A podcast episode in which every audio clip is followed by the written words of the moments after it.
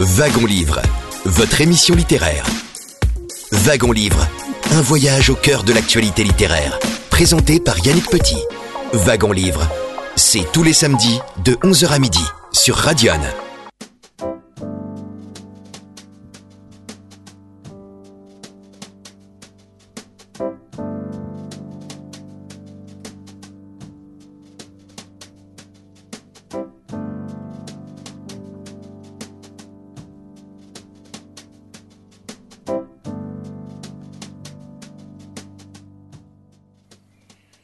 11 heures passées de quelques secondes sur euh, Radion et comme chaque samedi, c'est l'heure de monter à bord de Wagon Livre, votre émission littéraire. Nous sommes ensemble jusqu'à midi avec euh, un nouvel invité et c'est Cathy Galliègue que j'ai le plaisir d'accueillir en cette fin de matinée. Bonjour Cathy Galliègue. Bonjour Yannick.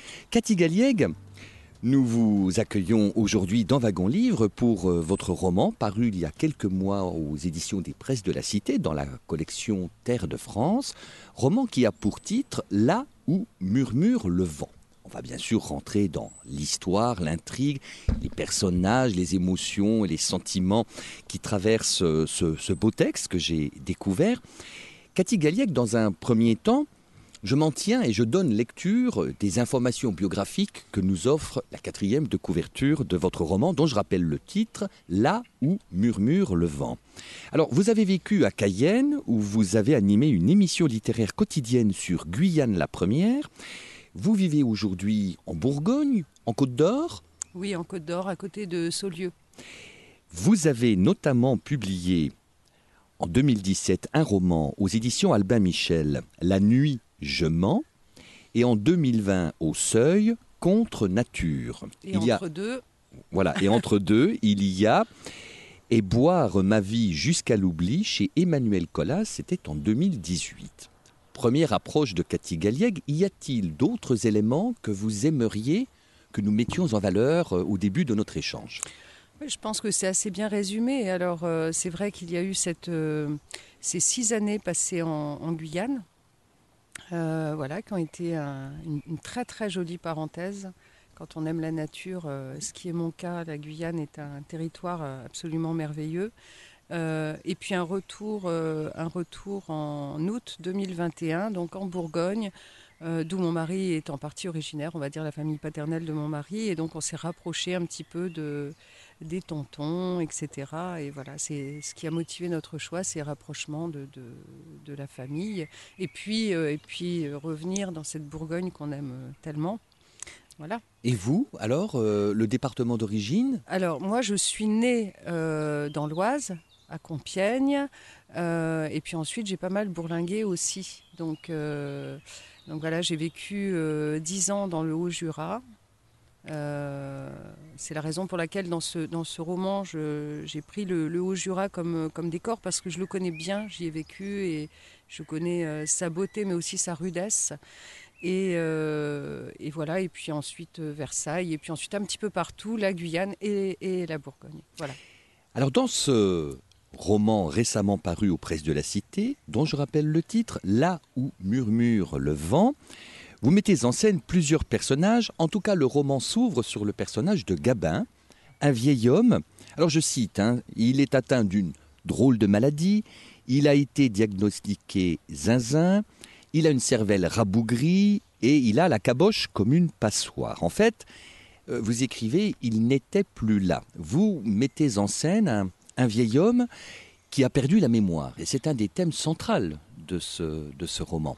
Oui, alors je dirais qu'en fait, je m'en suis rendu compte euh, en l'écrivant, c'est que si on prend les trois romans que j'ai écrits euh, auparavant, la mémoire a toujours été un, thème qui m'a fascinée parce que c'est fascinant entre les souvenirs qu'on croit avoir parce qu'on a vu des photos et qu'on on nous a dit beaucoup de choses autour de ces photos. euh, et, du coup, on, croit avoir ces souvenirs alors que peut-être ils ont été fabriqués. Et puis aussi sur cette mémoire défaillante, sur la mémoire qui fiche le camp à un moment donné. Euh, et puis, qu'est-ce qui nous en reste? J'ai été particulièrement touchée à, la, vision d'une vidéo qui a pas mal euh, circulé d'une femme très âgée, comme ça, dans un fauteuil roulant, très très mince, très décharnée. Et puis, euh, on, voit bien qu'elle est plus là. Et on lui met un casque sur les oreilles, et là, elle revient à la vie. elle danse avec ses bras, avec son visage. Et cette femme, on lui a mis le lac des cygnes dans les oreilles et elle était danseuse étoile. Et elle se souvient de l'essentiel, finalement. Et, euh, et je crois qu'en fait, c'est pour ça aussi que j'ai voulu euh, aborder ce thème-là dans ce, dans ce roman à travers Gabin, parce que effectivement, il est, il est conscient qu'il est en train de perdre la boule, comme il dit. Mais euh, il y a des choses qui restent. Et ce Il n'a pas tout Il oublié. n'a pas tout oublié et, et les choses les plus importantes de la vie sont restées. Oui. Alors, ce qui est le plus important, en tout cas pour lui, et, que, et qui ne s'est pas effacé de sa mémoire, c'est une grande histoire d'amour qui a débuté lorsqu'il était un jeune éphèbe, d'une certaine manière. Oui, ouais, ouais, une grande histoire d'amour interdite en plus, euh, pour, euh, pour des raisons assez, euh, assez sombres, assez obscures, de, entre le, le- le père de sa dulcinée et son père à lui. Donc une interdiction de se fréquenter, de se voir, mais ils se sont vus quand même. Et il y a cette histoire très forte qui a été empêchée, finalement, qui a été rompue de force, qui, euh, qui lui revient sans cesse euh, en mémoire.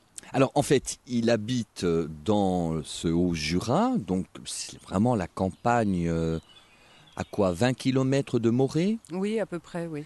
Et puis il y a une autre vieille dame qui vit seule désormais puisque c'est Solange et c'est elle donc qui a été le grand amour de ce, de ce Gabin à la mémoire totalement défaillante, hormis le fait que cette histoire d'amour, elle est toujours vivante en lui, mais euh, un peu floue quand même. Alors elle est toujours vivante. Par exemple, il a, il, se souvient plus du prénom de cette de cette femme qu'il a aimée, qui, a été la seule femme qu'il a aimée. D'ailleurs, ça a été son unique histoire d'amour. Mais il se souvient qu'il l'appelait la petite. Alors il cherche partout la petite. Et, et c'est une histoire, oui, qui a toujours euh, existé et chez lui et chez elle aussi. Elle n'a jamais oublié. Elle n'a jamais euh, non plus euh, rencontré quelqu'un d'autre. Euh, elle n'en a pas eu tellement l'occasion non plus, d'ailleurs. Mais euh, oui, elle, elle est toujours là aussi, dans sa, dans sa vieille ferme toute décatie, seule, Seule, elle a 80 ans. à peu près, oui. Et elle, elle a choisi, elle a pris des décisions aussi parce que c'est une femme qui, qui n'a pas accepté la convention du mariage, qui ne voulait pas être soumise à l'homme qu'elle aimait.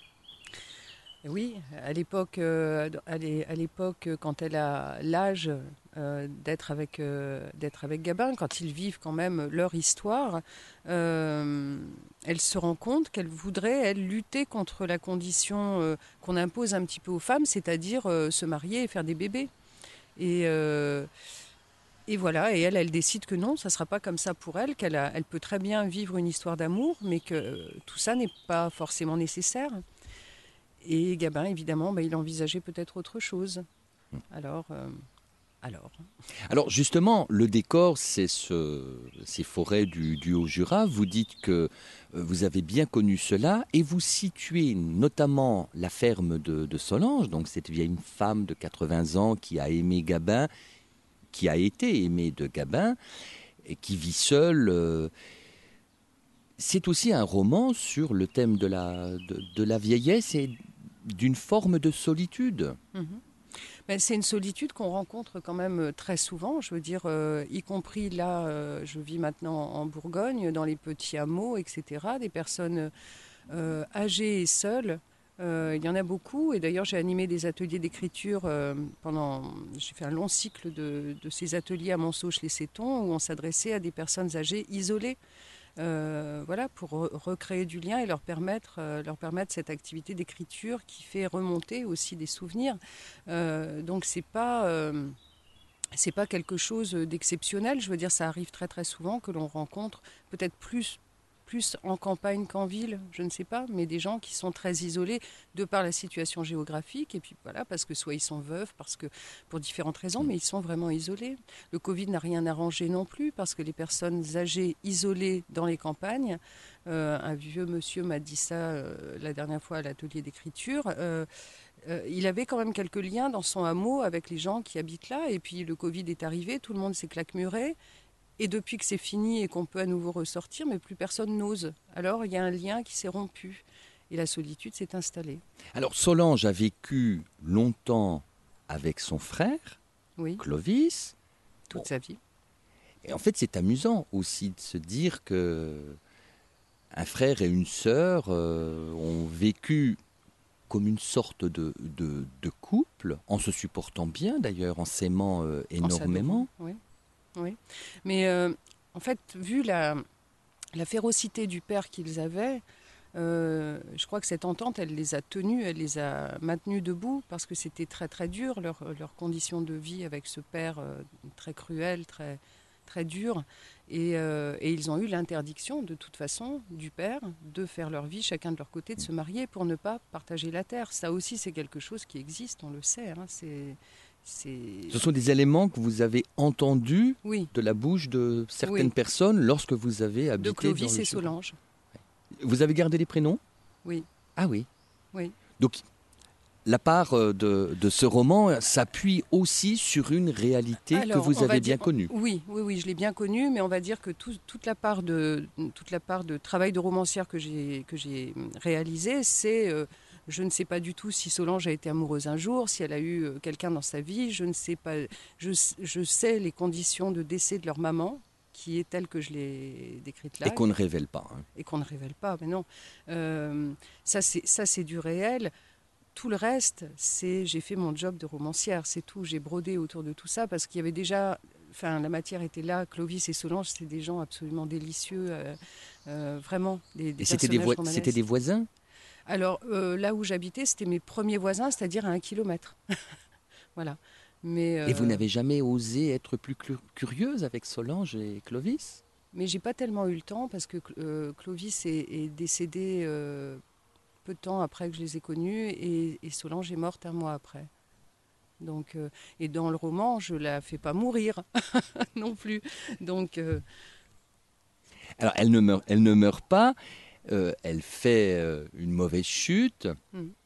Là aussi, c'est la solitude, parce qu'elle est au sol et elle pense que sa fin est proche. Là aussi, Oui. elle repasse un peu le, le film de sa vie. oui, oui, oui, ben, elle passe. Et elle attend désespérément que Riton, euh, donc un camarade d'enfance, passe comme il en a l'habitude chaque jour. Et l'attente va être longue. Voilà, voilà, elle espère, elle entend euh, le coucou et les heures qui défilent dans la cuisine, et puis, euh, et puis elle a son chat pour le- lui, lui tenir un petit peu chaud, un petit peu compagnie, et puis elle attend, et qu'est-ce qu'on fait quand on attend? On pense, et, euh, et elle repense effectivement à euh, bah, tous les moments de la vie, les, les- les plus douloureux, les plus joyeux, les plus heureux, et puis évidemment, elle pense à Gabin. C'est peut-être aussi, euh, Cathy Galliègue, une façon de mettre euh, en scène le, le tragique de l'existence humaine? Oui, j'aime bien Ou d'une vie incomplète, peut-être? Oui, oui, oui, mais j'aime bien aller, aller au plus près de ce qu'est la vie euh, dans la réalité, c'est-à-dire ne pas en faire un conte de fées. Euh, et, voilà, la réalité de nos vies, c'est très souvent ça quand même. Ce sont des choses inachevées, ce sont des choses douloureuses, ce sont des choses très joyeuses. Et, euh, et voilà, ça fait un tout. Et c'est ce que j'essaie de mettre en scène à chaque fois dans mes romans, parce que parce que c'est la vie. En tout cas, Solange est seule. Elle n'a pas voulu d'enfant. C'est aussi parfois euh, le sort de ceux qui n'ont pas d'enfants et qui vieillissent sans un sens de soutien familial. Oui, oui, oui, c'est le risque à prendre, effectivement. Mais je crois comme elle a eu l'exemple de sa mère qui a tellement souffert de son mariage, euh, peut-être, euh, ben, en grande partie, certainement, euh, ce qu'elle a eu sous les yeux l'a convaincue de ne pas, de ne pas reproduire. même si elle savait, elle savait profondément qu'évidemment Gabin n'était pas, n'était pas son père, n'était pas le père qu'elle a eu, et, qu'elle euh, aurait eu une existence tout à fait différente. Mais euh, il y avait un petit peu cette, euh, ce- cette montée du, mouvement féministe, déjà dans les années 70, au moment où elle est en âge de, former un couple avec Gabin. Euh, il y a cette, euh, voilà, on commence à en entendre parler. Eux, ils commencent à voir la télévision à ce moment-là, ils voient des choses. Et, elle se dit, mais non, moi, je veux, avoir une existence, une vie très différente de celle qu'a eue ma mère. Dans votre roman, il n'y a qu'une date qui apparaît, c'est 1977. Mhm. Pur hasard? Non, c'est pas. Enfin, oui, c'est du hasard dans le roman, mais c'est c'est chronologiquement, c'est voilà, on y est par rapport à par rapport à leur à leur âge au moment de au moment du récit et puis euh, voilà. On reviendra sur le personnage de, de Solange, qui est un, un personnage euh, très touchant. Alors, une femme euh, courageuse qui se révolte contre un ordre établi, contre aussi une autorité paternelle redoutable, puisque mm. vous parlez du, du, père de Solange comme d'un comme d'un despote. On reviendra sur d'autres aspects du roman juste après la première pause musicale que nous allons offrir à celles et ceux qui nous écoutent ce matin. Et c'est vous qui avez choisi des pauses musicales de cette émission, Cathy Galliègue. On commence par euh, Juliette Armanet. Et le titre, je vous laisse le dire. Imaginez l'amour. Cathy Galliègue est avec nous sur Radion jusqu'à midi à bord de Wagon Livre. On écoute euh, la pause musicale sélectionnée par notre invité et on se retrouve bien évidemment juste après. Imaginez le soir et les splendeurs barbares accoudées à ton bras. Imaginez courir dans les forêts rire au rythme de ta voix. Imaginez l'amour, toi et moi dans la tour, les étoiles en plein jour. Imaginez la vie que je n'aurai jamais, en tout cas pas ici.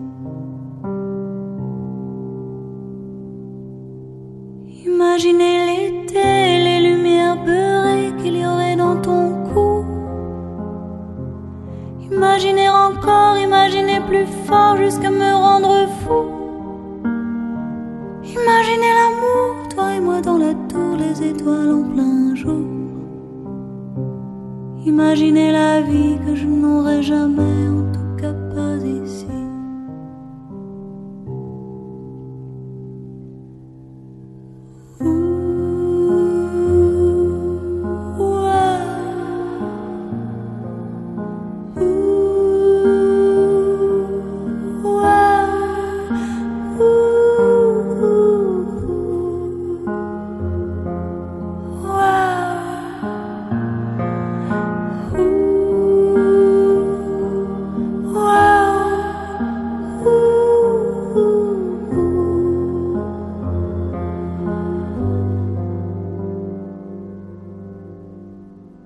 Imaginez le bruit que l'on ferait la nuit quand je prendrais ton corps. Parfois tu chuchoterais, ça ferait comme des bracelets pour défier la mort.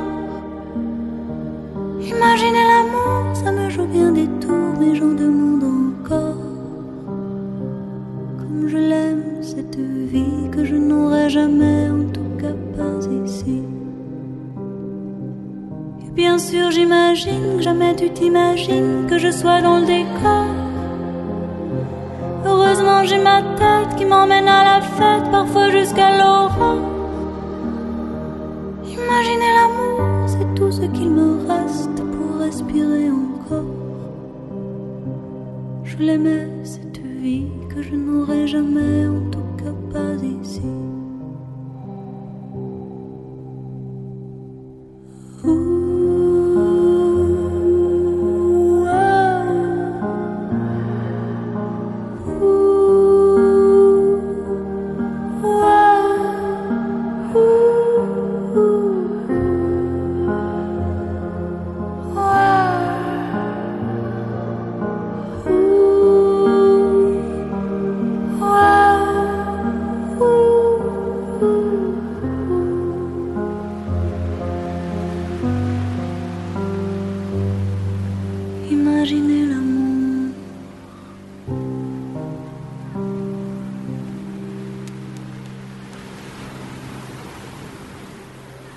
Wagon Livre, votre émission littéraire. En cette fin de matinée sur euh, Radion, c'est Cathy Galliègue qui nous accompagne. Je rappelle qu'elle est l'auteur euh, d'un roman récemment paru aux éditions des Presses de la Cité, roman qui a pour titre Là où murmure le vent.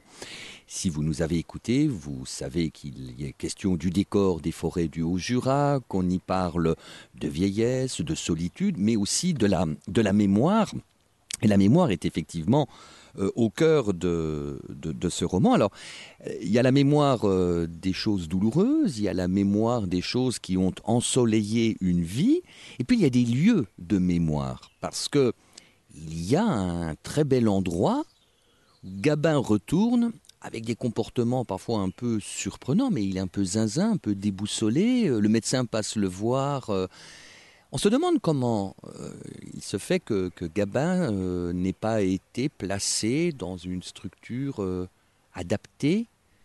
Vous avez voulu en faire un, homme qui a quand même des problèmes, qui pourrait faire des sottises, euh, Alors, mais qui reste en- un tant soit peu autonome encore. Alors, mais il- il est encore autonome. Euh, je pense que Gabin, il a aussi son caractère. hein. Euh, euh, quand, il s'est euh, absenté du Haut-Jura pendant de longues, longues années pour, s'éloigner de son unique amour et pour tenter de l'oublier, il a été majordome. Donc, il a, géré une maison, une grande maison. Et, certainement qu'il a beaucoup de difficultés à accepter le fait qu'il ait diminué. Mais ce qui se passe souvent dans ces cas-là, c'est qu'avant de- d'envisager un placement, eh ben, une aide à domicile vient, vient donner un coup de main. C'est en tout cas la fonction qu'elle devrait avoir. Mais Gabin, là, il n'a pas eu trop de chance parce qu'il est tombé sur une aide à domicile qui n'est pas extrêmement sympathique. Euh, voilà, donc c'est le, c'est le coup de main qu'il a au quotidien. Et puis, euh, et puis ça tient, ça tient comme ça peut. Alors, il y a ce thème de la vieillesse, effectivement, on le voit à travers Gabin, alors qui, lui, a de grosses défaillances euh, intellectuelles, alors qu'il a eu une formation, enfin, défaillances plutôt mémorielles, pas Oui, oui, non, pas intellectuel, oui, non, il est... Mais il a été un très bon élève, parce qu'il a eu son baccalauréat avec la mention très bien. Oui, oui, il a fait la fierté de sa maman. Il a... Oui, oui, non, c'est c'est quelqu'un qui, au contraire, qui, qui servait même d'écrivain public euh, dans le village à la poste où il travaillait euh, pour aider les, pour aider les messieurs euh, qui étaient un petit peu empêtrés avec leur déclaration d'amour à, à formuler de belles lettres. Donc c'est quelqu'un qui a beaucoup aimé et les mots et les lettres. Et, euh, euh, donc intellectuellement, il n'est pas diminué, mais, mais voilà, il est, il est tombé dans un trou de mémoire et puis il essaie de s'accrocher aux parois et de remonter. En tout cas, il vient. Alors là aussi, on voit que l'ascenseur social fonctionnait à une époque, puisque euh, sa maman euh, veuve tenait une pension, donc non loin de, de Morée, une pension euh, qui accueillait des, des ouvriers de, de l'industrie des bigleux, comme vous dites dans Oui. Ben, L'industrie de la lunette était florissante à Moret. Elle l'est toujours du reste, hein, mais là c'était vraiment le, le, le grand boom et, et- et des ouvriers venaient de, de partout, donc il fallait les loger, ces gens-là. Et, il y avait des pensions de famille comme ça euh, qui étaient peut-être un petit peu plus... euh, on s'y sentait peut-être un petit peu plus chez soi qu'à l'hôtel, puisqu'on y restait très longtemps. Et puis la dame qui tenait ça faisait les repas. Et puis euh, voilà, c'était euh, pension de famille. hein, donc ça veut bien dire ce que ça veut dire. Et, et Lison, oui, la maman de Gabin, tenait cette pension. Et Gabin, évidemment, aidait sa mère à la pension. Alors c'est amusant, ou plutôt surprenant, c'est que nos deux, nos deux amoureux, Solange et Gabin, euh, Solange perd assez jeune sa maman dans des conditions euh, dramatiques, Mhm. et Gabin euh, perd son père lui aussi dans des conditions dramatiques. Il y a une espèce de jeu de miroir. Pourquoi vous avez voulu qu'il y ait la mort d'un des deux parents pour chacun des protagonistes euh, du Ben, roman En fait, là, je pense que je me suis mise une difficulté supplémentaire dans ce roman parce que quand on sait de quelle manière est mort le père de Gabin, euh, normalement, ces deux-là, Gabin et Solange, n'auraient pas dû se rencontrer ou auraient dû se détester. Il y a un petit le côté le. Cid un petit peu. Oui. Ça rappelle un petit peu l'intrigue du Cid. Ben, peut-être un petit peu, mais moi je, je voulais créer quelque chose qui soit de toute façon réaliste toujours, mais, qui soit une embûche de plus dans le parcours. J'aime bien me créer moi-même des contraintes en fait, d'écriture et des contraintes qui vont apporter bien sûr quelque chose. Il ne faut pas que ce soit des contraintes pour des contraintes, mais qui vont apporter quelque chose à la lecture, qui vont, euh, voilà, qui vont, qui vont attraper le lecteur aussi. C'est le but. Moi, je suis une grande lectrice et j'aime bien qu'on m'attrape et qu'on me, qu'on me malmène un petit peu. Donc, euh, il, me fallait quand même euh, un terrain comme ça, un petit peu euh, dramatique, euh, mais pas que, parce que je, je pense que j'y ai mis aussi un peu d'humour dedans, quand même.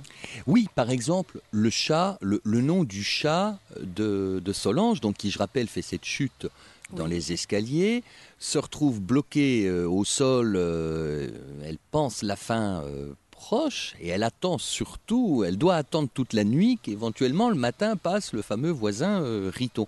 Mais il y a ce chat qui est là Mhm.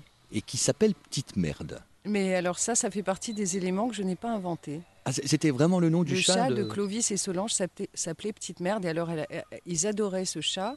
Et, et quand il partait faire son petit tour, moi, je les entendais depuis ma maison où j'habitais. Donc, euh, eux, ils étaient, je le rappelle, à peu près un kilomètre. Et je les entendais appeler leur chat. Et ils l'adoraient. Et ce chat les suivait partout comme un petit chien, en fait. Voilà. Alors, on a dit que Solange vivait euh, seule après la, la disparition de, de son frère. Donc, frère et sœur se sont retrouvés euh, dans une sorte de, de faux couple Oui, ou pseudo-couple, oui. en se supportant quand même. Oui, oui, en se supportant très bien, en se chamaillant euh, comme, euh, comme, euh, comme un couple, en fait, en se chamaillant avec beaucoup de tendresse. euh, ouais, ouais, ouais. Et donc, ça, c'est un modèle authentique, on est d'accord? Ah, ça, c'est le modèle authentique, oui. Je ne suis pas rentrée dans leur vie, je vous dis, bon, euh, tout ce que j'ai créé autour, c'est voilà, c'est moi qui l'ai créé, mais euh, quand je les rencontrais, quand, quand je discutais avec eux, c'était, oui, c'était ça, c'était sur ce mode-là, ouais. En tout cas, frères et sœurs cohabitent dans la maison paternelle. On a l'impression, justement, que leur existence est figée, Mhm. qu'ils n'ont pas eu la possibilité de quitter quelque part la, la- la- la mémoire de la famille et aussi quelque part le, le lieu d'un drame. Alors, euh, tout ça, effectivement, c'est...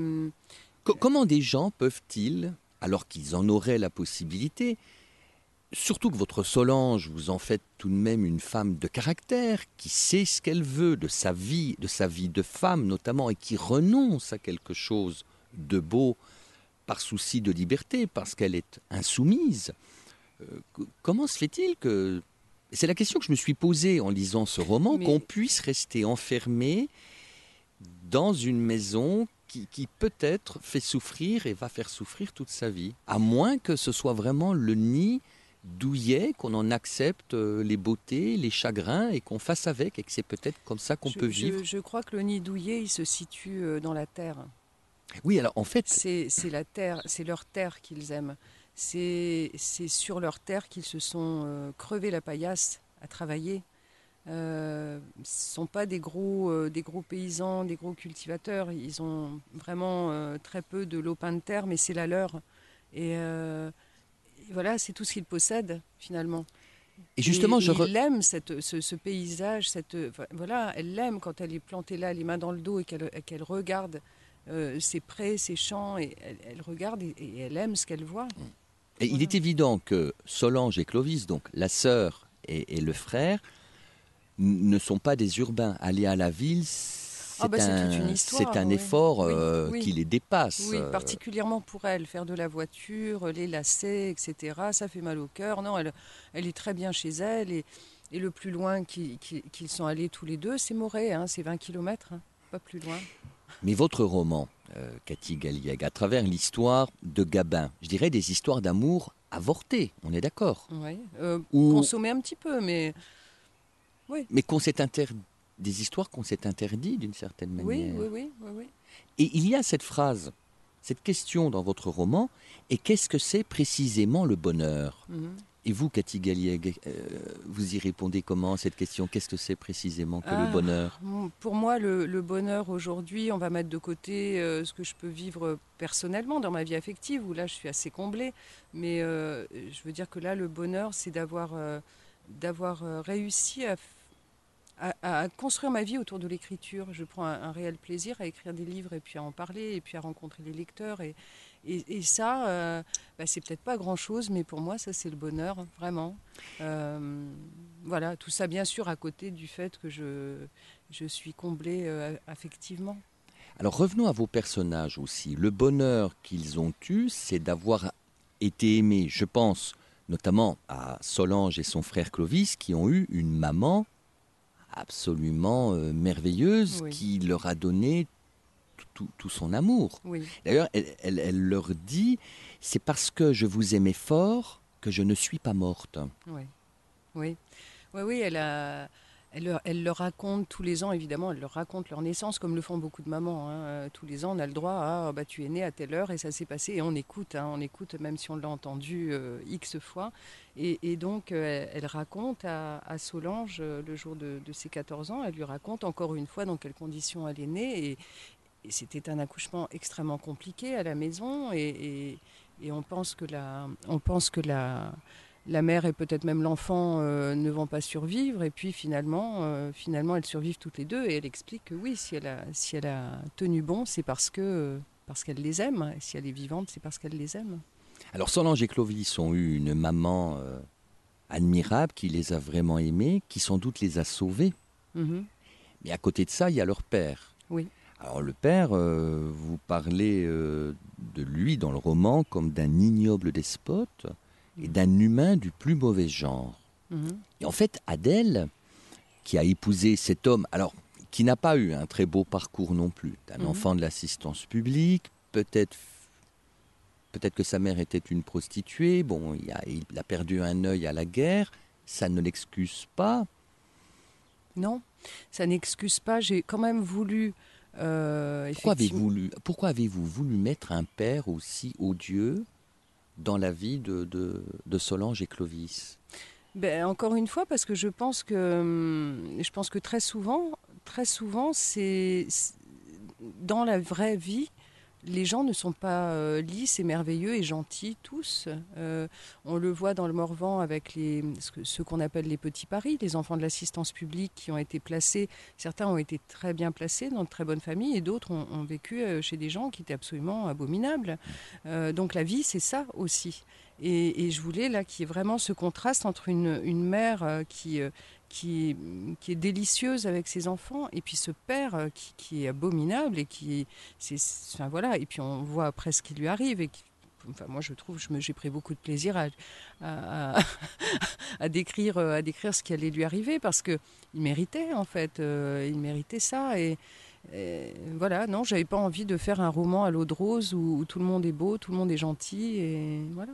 Alors vous rappelez effectivement ces enfants de l'assistance publique Oui. placés euh, Mhm. dans, dans le Morvan essentiellement. euh, je- on, peut, on peut rappeler euh, Jean Genet qui lui Oui, euh, a été très aimé par exemple à Aligny en Morvan. Oui, tout à fait. Tout à fait. Alors après, maintenant, quand on en parle aux gens d'un certain âge à Aligny, ils ne l'apprécient pas forcément pour le personnage qu'il est, qu'il est, qu'il est devenu, mais euh, euh, et euh, parce qu'ils ont des a priori, parce que pour tout un tas de raisons. Mais, euh, mais oui, il était aimé dans sa famille, très aimé.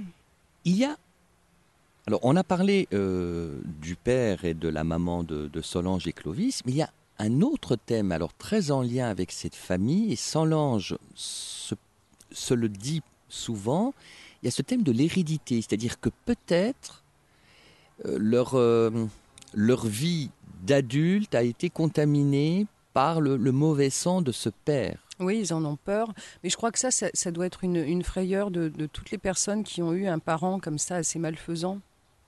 On doit se dire, est-ce que, est que la, génétique intervient là-dedans? Est-ce que je vais avoir euh, euh, malheureusement récupéré ces gènes-là? Est-ce que oui Est-ce que, est que si on a été maltraité dans son enfance, on va devenir un parent maltraitant? Je pense que tout- toutes les personnes qui ont vécu ce genre de choses se posent cette question-là. Bon, fort heureusement, il semblerait que non. Ce sont tous les deux de bonnes personnes. Solange dit On a du sang de chien dans l'âme. Ouais. Elle a, elle a cette peur quand même. Ouais, c'est ouais, peut-être elle- pour ça qu'elle refuse Ben, d'être mère? C'est pour tout un tas de raisons. Alors mère, je ne pense pas que ce soit pour ça, parce qu'elle a quand même l'exemple en tant que femme de sa mère, qui était, qui était une, une mère adorable. Euh, Oui, mais soumise. Ah bah complètement soumise. Quand elle parle de la blouse moche à carreaux euh, que sa mère s'est traînée toute sa vie, euh, c'est une fois que la robe de mariée est posée dans la housse, euh, c'est la blouse. Et, et c'est les corvées, et c'est le travail à la ferme, et le travail dans la maison, et c'est, ça fait pas très envie tout ça. Et justement, ce qui est très beau, la maman de Solange et de Clovis, c'est qu'elle met en garde ses enfants. En tout cas, Mhm. elle les implore de d'être soit une bonne épouse, soit d'être un bon mari et de respecter la future personne qui partagera leur existence. On pourrait dire que c'est une très belle morale, mais elle leur inculque cela parce que elle se rend compte quand même qu'elle est mal mariée et qu'elle est malheureuse, cette femme. qu'elle est très malheureuse et puis qu'elle est, est là, euh, euh, elle n'a a pas d'échappatoire en fait, elle en a pas. Donc elle les met en garde euh, un lendemain, un lendemain de violence conjugale, on va dire, où elle se fait frapper par par son mari et où elle, voilà, elle fait la leçon à son petit garçon en lui disant, toi, je t'interdis de devenir euh, le même homme que ton père, et toi, Solange, si jamais un jour tu vis ce genre de choses avec la personne euh, qui partage ta vie, tu te sauves et tu viens me rejoindre et je serai là pour toi. Et Euh, finalement, ce père a ruiné une part de la vie de ses enfants. ah bah, complètement, même pas, pas, pas seulement une part, c'est-à-dire que il a, il a non seulement été violent, méchant, euh, pas du tout affectueux, enfin, et, et en plus, il leur a interdit de vivre. quelque part, de vivre par eux-mêmes, de vivre, d'avoir le destin qu'ils auraient choisi d'avoir. Tout était bouclé, cadenassé, et ils étaient enfermés dans cette, dans cette obligation. Il fallait rester en tout cas sur la terre. Il fallait surtout ne pas morceler la parcelle. Surtout pas.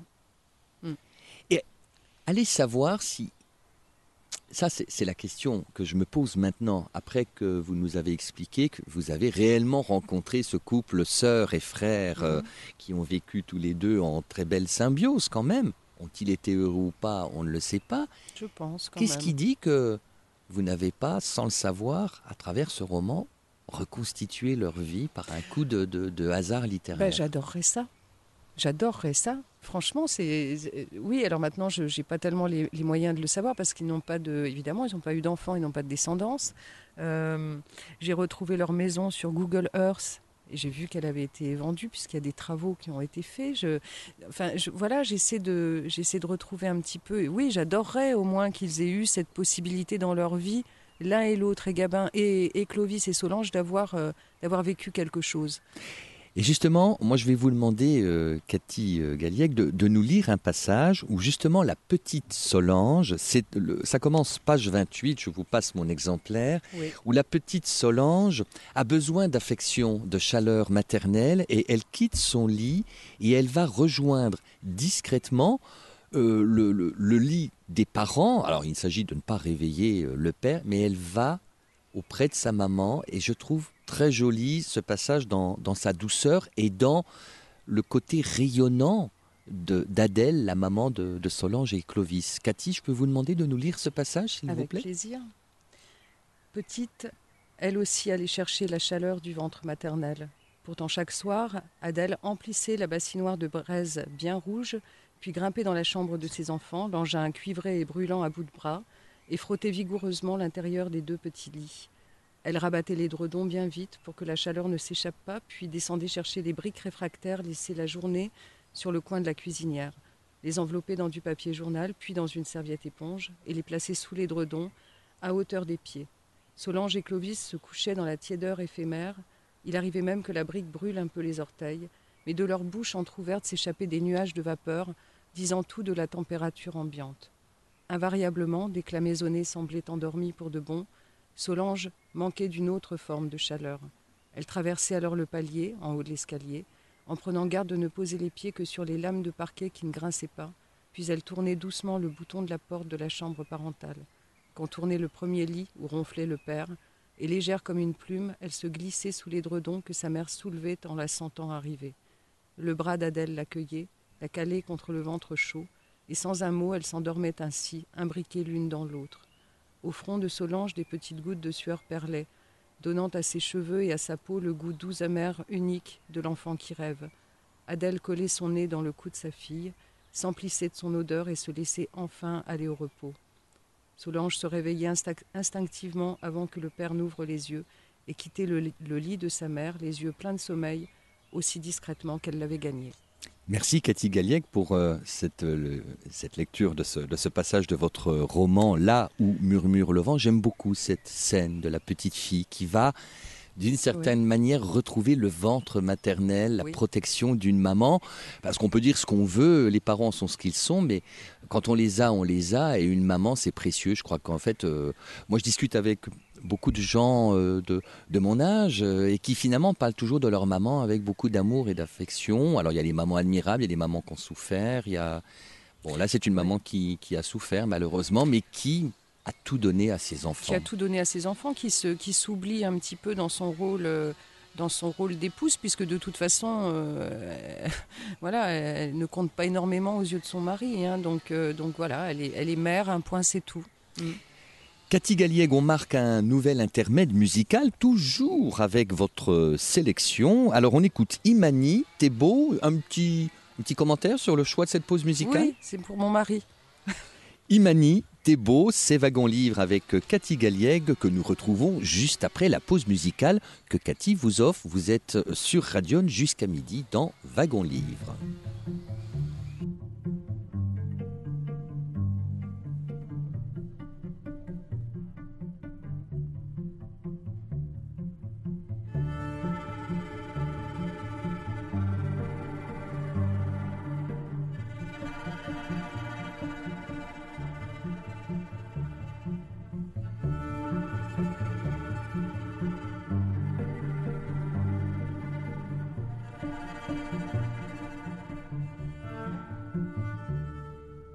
T'es beau, t'es beau parce que t'es courageux. Regardez dans le fond des yeux, celui qui te défie d'être heureux. T'es beau, t'es beau comme un cri silencieux, vaillant comme un métal précieux, qui se bat pour guérir de ses bleus. C'est comme une rengaine, quelques notes en peine, qui force mon cœur, qui force ma joie quand je pense à toi. À présent, j'ai beau, j'ai beau me dire qu'au fond c'est mieux, même si c'est encore douloureux. Je n'ai pas le recoin silencieux, c'est beau, c'est beau même si c'est orageux. Avec ce temps je connais peu les mots qui traînent au coin de mes yeux. C'est comme une rengaine, quelques notes en peine, qui force mon cœur, qui force ma joie quand je pense à toi. Toi qui sors de scène, sans armes et sans haine. J'ai peur d'oublier, j'ai peur d'accepter, j'ai peur des vivants à présent.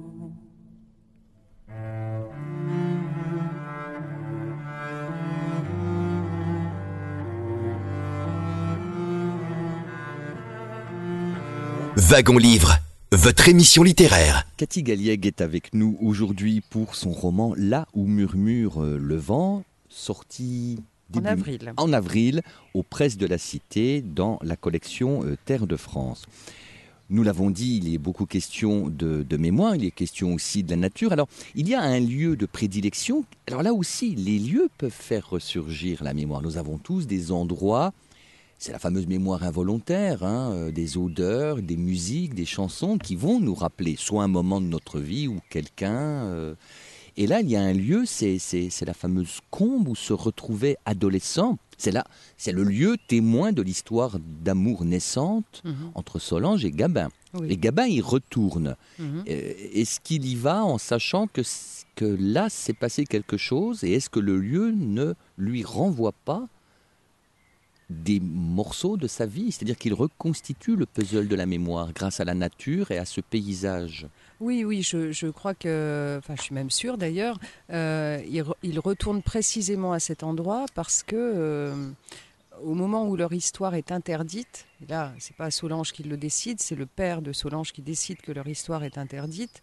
Ils arrivent quand même à se donner rendez-vous au bord de cette combe où ils se sont euh, rencontrés pour la première fois. Et euh, donc tout se passe là. Les, les souvenirs les plus, euh, les plus forts, je pense, de leur histoire euh, d'amour, euh, sont complètement liées à cette combe, à cet endroit où ils se retrouvaient en douce, etc. Donc cette nuit où il part dans la neige, etc., pour retrouver sa petite, c'est à la combe qu'il va instinctivement, comme un, je dirais presque d'une manière animale. Comme un appel. Oui, oui, oui, voilà.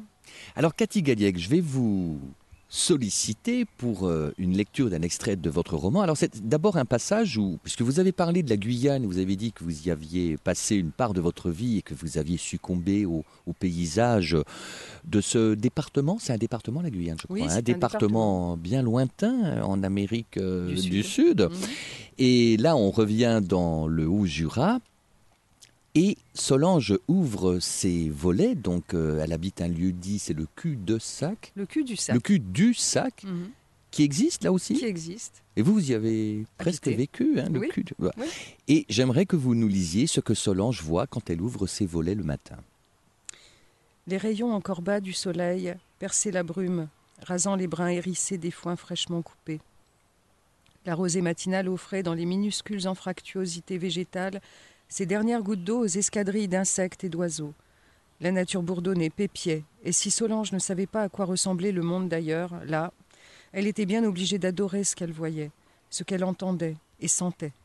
Les rudes hivers, chaque année, capitulaient dans les mémoires à la fonte des neiges, dès que la nature forçait la terre et jaillissait, victorieuse et oublieuse, de son long sommeil sous la glace.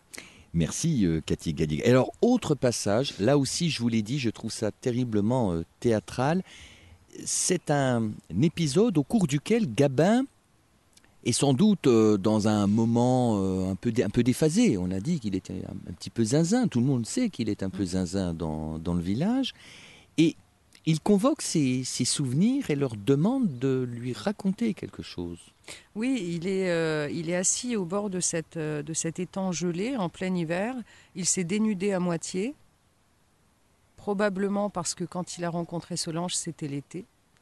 Euh, voilà, donc il est il est perdu euh, dans, dans, sa quête, dans sa quête de sa petite et, euh, et aussi d'essayer de reconstituer sa mémoire. Il fait des, de gros efforts, donc il convoque ses souvenirs comme on mettrait des enfants en rang à l'école. Euh, voilà. Alors je vous invite à nous lire ce passage, Cathy Galliec, s'il vous plaît. Gabin se prend d'un coup tous les hier en vrac. C'est vrai qu'il y a de la place dans sa cervelle presque vide, mais il faut pas exagérer. Il faudrait faire un peu de tri et ne pas tout servir d'un coup sans ordre chronologique comme il se doit. Il voulait des souvenirs, le voilà servi, Vindou. C'est une orgie, ça dégueule de partout, une vraie table de banquet romain avec au centre, à la place de la tête de veau en gelée, celle de la petite, avec ses grands yeux pas possibles et du persil dans les narines.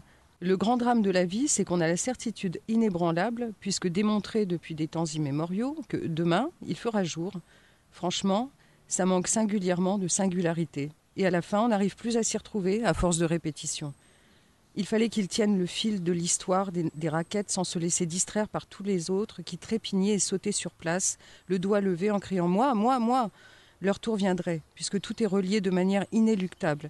Alors Gabin, à voix haute et magistrale, venu d'ailleurs, imposa un peu de discipline à tous ces gosses égocentrés et bruyants que sont les souvenirs. Silence là-dedans, en rang par deux et on ne se bouscule pas intimidé par cette soudaine dureté de ton à laquelle il n'était pas habitué, puisque depuis belle lurette il somnolait dans le coton, ça leur, en, un coin. Gabin se redressa sous l'effet de la confiance en lui-même et en désignant un du doigt. Toi, avance et raconte, on t'écoute. Merci Cathy Gallier pour cet extrait de votre roman, Là où murmure le vent.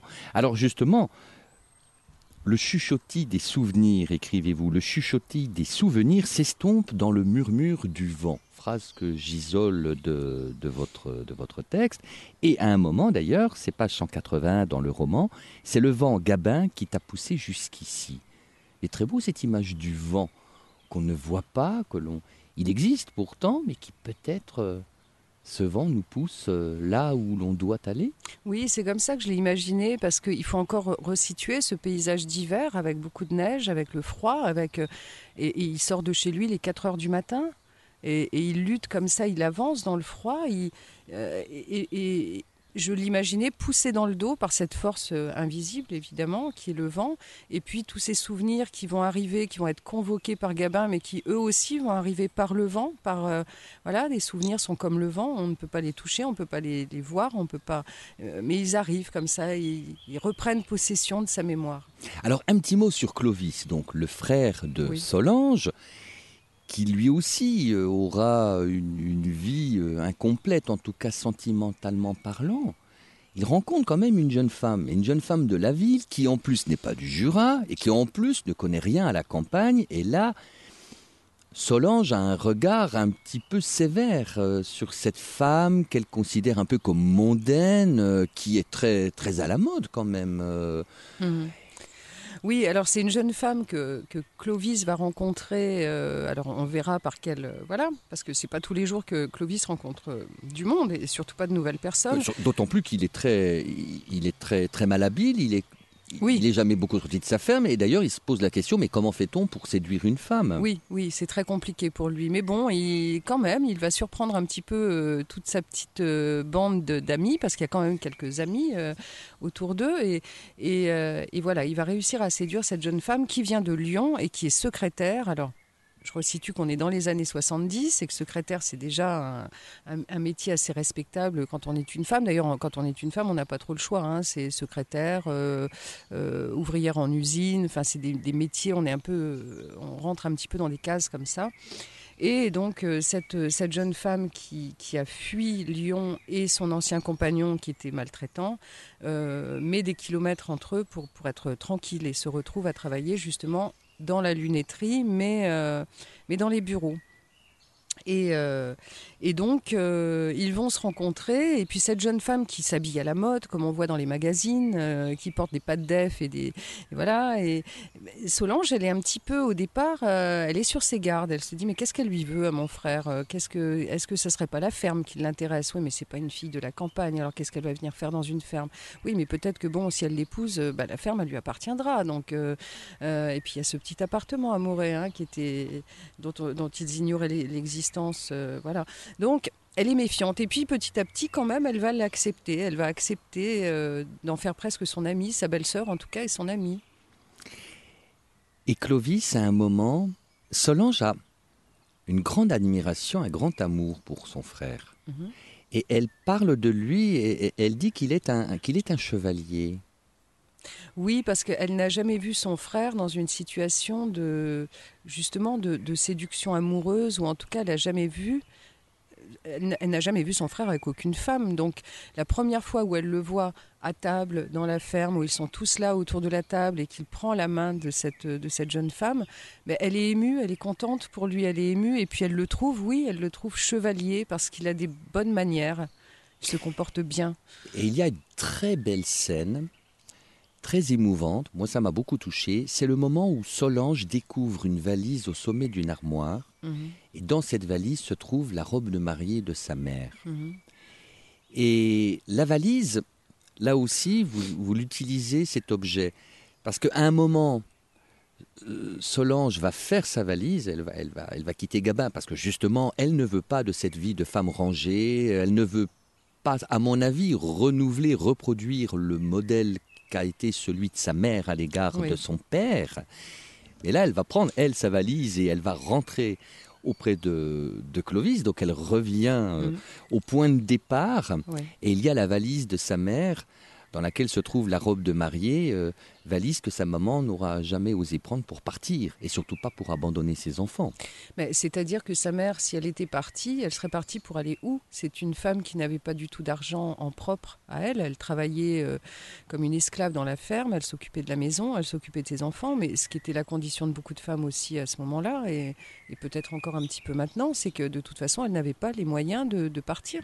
C'était impossible, donc je pense que ça ne l'a même jamais effleuré. C'était, il fallait qu'elle se fasse une raison. Et il y a cette robe de mariée, oui, qui était euh, splendide. Et, quand Solange la, déploie devant elle, elle oui, elle, elle, écrase un sanglot parce qu'elle se dit mais ma mère devait être fracassante de beauté là-dedans et, quand on voit ce qu'elle est devenue et ce qui est devenu sa vie surtout.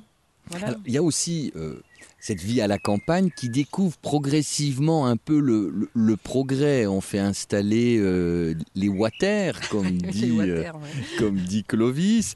Euh, on est loin de l'époque où la maman passait la, la, la, bassinoire de braise pour, pour chauffer les draps. Mais il y a quand même les toilettes au fond du jardin.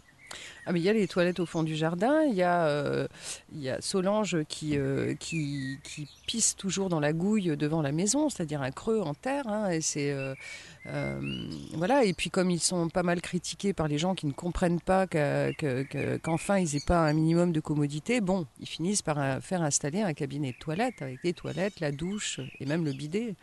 Et, voilà, c'est une grande révolution.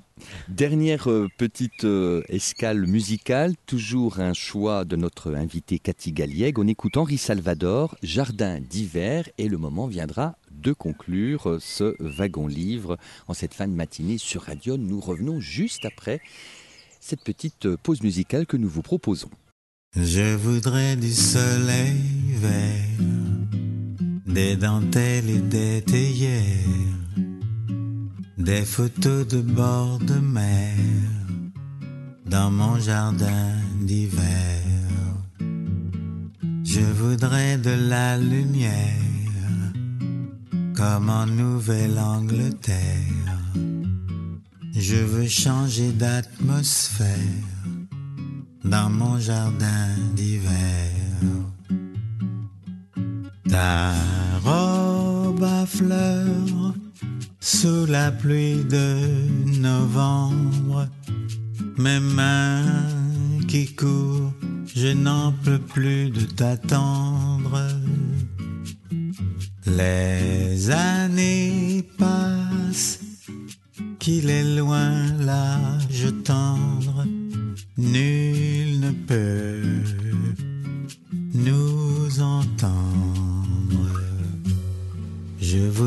du Fred Astaire, revoir un latte coère. Je voudrais toujours te plaire dans mon jardin d'hiver. Je veux déjeuner par terre, comme au long des golfes clairs, embrasser les yeux ouverts dans mon jardin